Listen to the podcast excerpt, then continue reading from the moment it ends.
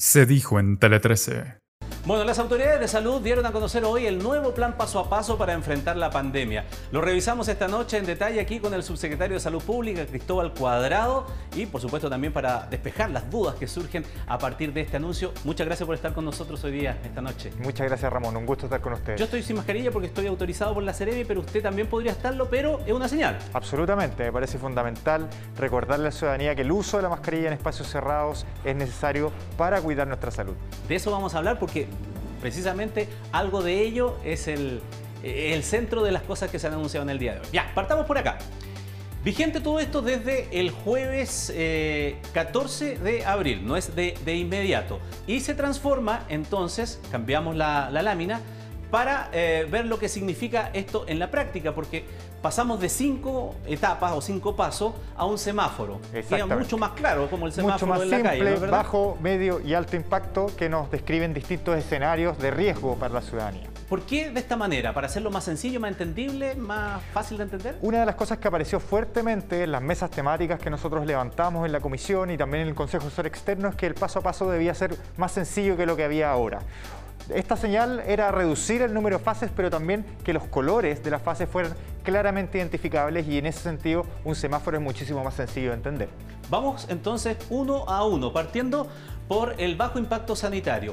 El uso de la mascarilla en espacio abierto obligatorio si no existe distancia mayor a un metro. Exactamente. Y eso es importante recordarle a la gente, si es que uno va, por ejemplo, a una feria libre, a un mercado muy concurrido, es una situación donde las distancias no pueden respetarse y por lo tanto, pese a ser una situación al aire libre, deberemos seguir ocupando mascarilla. Eso es muy relevante porque no es que se acabó eh, el uso de la mascarilla, sino que lo que se hace es acotar su uso en todas aquellas situaciones en las cuales es necesario. Sigue existiendo el pase de movilidad siempre, en este caso los aforos sin restricción y los eventos masivos sin restricción. Pero si nos pasamos al siguiente eh, etapa, que sería la de medio impacto sanitario, seguimos con el tema de la mascarilla en las mismas condiciones. Exactamente, también se exige pase de movilidad, pero se incorporan aspectos de aforo. El más relevante es que todas las actividades en espacios cerrados requieren una distancia mínima de un metro entre cada persona. Eso limita el aforo en la mayor parte de los contextos, ¿sí? pero adicionalmente decimos que en eventos masivos, por ejemplo, en grandes espacios que sean abiertos, que podría ser un estadio o eventualmente un centro de conciertos, si es que se puede cumplir con el que haya un número más importante de personas, podemos llegar hasta 10.000, pero siempre con uso de mascarilla y siempre con pase de movilidad. Perfecto. Me, asalta una duda. Si hay una aglomeración grande de personas, pero en un espacio abierto, estoy pensando, no sé, algo que se produzca en el Paseo Humada y de todas maneras hay una distancia que uno no está, va a estar ahí midiéndose. ¿Se fiscaliza allí? ¿Se podría sancionar a alguien o aquí se aplica el criterio? Se aplica el criterio, pero el mensaje es, es que usted percibe que está muy cerca de otras personas, esa es una situación en la cual usted debería estar ocupando una mascarilla. Eso vamos a educarlo, van a haber fiscalizadores que van a estar educando a la población y que nos parece muy importante que ese mensaje quede establecido en que tenemos que ocupar también un criterio y tener herramientas cada persona para ir también juzgando cuáles son las situaciones de más o menos riesgo. Ya, verde, amarillo y nos pasamos a el alto impacto que obviamente es en rojo como el semáforo para detenerse. Aquí el uso de la mascarilla sí es obligatorio. Aquí en no hay... todo contexto no hay ninguna excepción al respecto. Ya, tenemos el pase de movilidad, tenemos 1,5, aumenta la distancia y... Y se reduce la cantidad de personas máximas en eventos masivos, incluso si son al aire libre, a un máximo de 200 personas. Pregunta, ¿cuál es el parámetro para pasar a esta etapa que es la más complicada? ¿Qué tiene que suceder? Que nos llame la atención y que la autoridad diga, estos son, objetivamente, tenemos que pasar esta etapa. La fase roja se caracteriza por una fase en la cual la presión sobre las camas UCI y el sistema hospitalario es muy alta y que las proyecciones que nosotros tenemos indican que puede haber un riesgo para eh, el, funcionamiento del sistema de salud.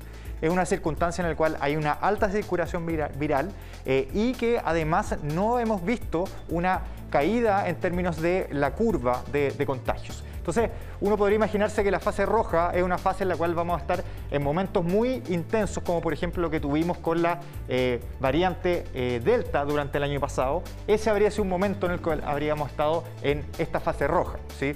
En la ola de Omicron, que es la última que vimos, la mayor parte del tiempo habríamos estado en algo parecido a una fase amarilla, ¿sí? para tener una noción. Ya. Nosotros vamos a estar monitoreando una serie de indicadores y ocupamos esos indicadores para tomar la decisión de pasos hacia una fase más restrictiva o de mayores libertades, pero para tener una intuición, esos son los elementos que nosotros estaríamos viendo.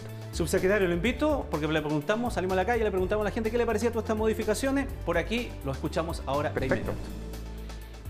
No, porque tiene que tenerse- detenerse esto de una vez por todas. Entonces, nosotros ten- tenemos que mantener la mascarilla, cosa que no se propague y se, se termine. con mucho cuidado, con mucha precaución, sobre todo en los metros. A mí sí, porque me ahoga mucho. No, pero y el contagio. No, pero ya los contagios han bajado, ¿verdad? Ya, ahí está la opinión de la gente. Pero mire, está también la opinión del Colmed. Allí lo tenemos a pantalla completa, porque el doctor José Miguel Bernucci dijo, lamentablemente el Comité de Respuesta Pandémico terminó en la práctica con un plan paso a paso que tiene las mismas cinco fases que el actual. eh, sin claridad de cómo se va a pasar de fase. Esperamos las actas que este gobierno hace pública para analizar en qué se basaron para tal modelo. Suena una crítica directa o a un emplazamiento para que responda, subsecretario. ¿En qué se basaron? Yo creo primero eh, tomar algunas de las palabras de las personas que entrevistaban en la calle. Me parece que la intuición que tienen las personas de que, por ejemplo, al entrar al metro y movilizarse a un lugar cerrado, un lugar en que tienen que seguir ocupando mascarillas es la correcta. Tenemos que ser capaces de comunicar y que la población maneje de manera clara cuáles son las situaciones en las cuales vamos a tener que seguir usando la mascarilla independiente del escenario epidemiológico. Con respecto con las palabras que eh, eh, ponía el doctor Bernucci en Twitter, lo primero es mencionar que el doctor Bernucci participó en las mesas temáticas permanentes, eh, su, criterio eh, y de otros expertos está reflejado ahí. eh, y como bien clarificamos, tenemos tres fases, ¿no? Entonces yo creo que ahí hay algo que quizá el, el doctor Bernucci no entendió adecuadamente, pero efectivamente acá lo que hay es tomar la opinión de muchos expertos, incluido el mismo, que nos recomendaban una simplificación del plan so- paso a paso, lo que está reflejado acá. Y las actas están disponibles en la página web del Ministerio de Salud, de la Comisión Nacional de Respuesta Pandémica, donde los fundamentos de estas decisiones han sido presentados y están a libre disposición de toda la ciudadanía. Perfecto.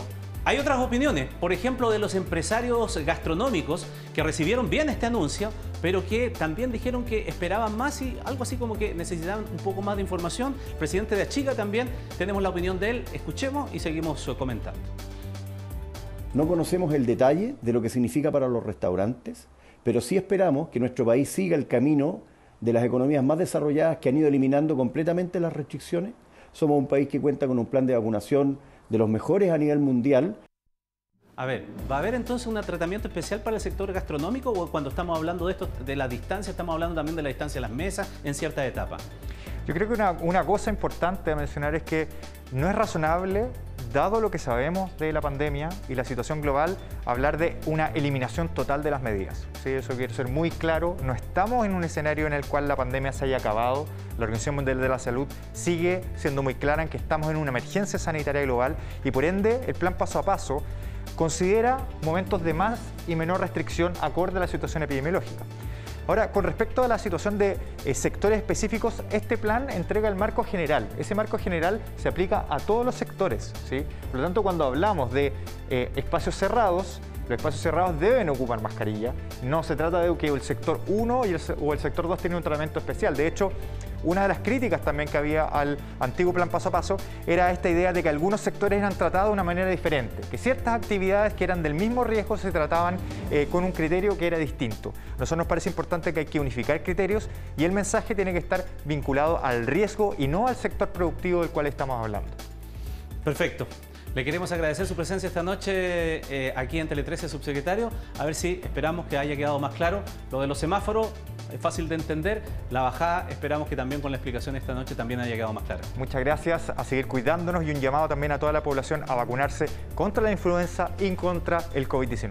Gracias, buenas noches. Buenas noches.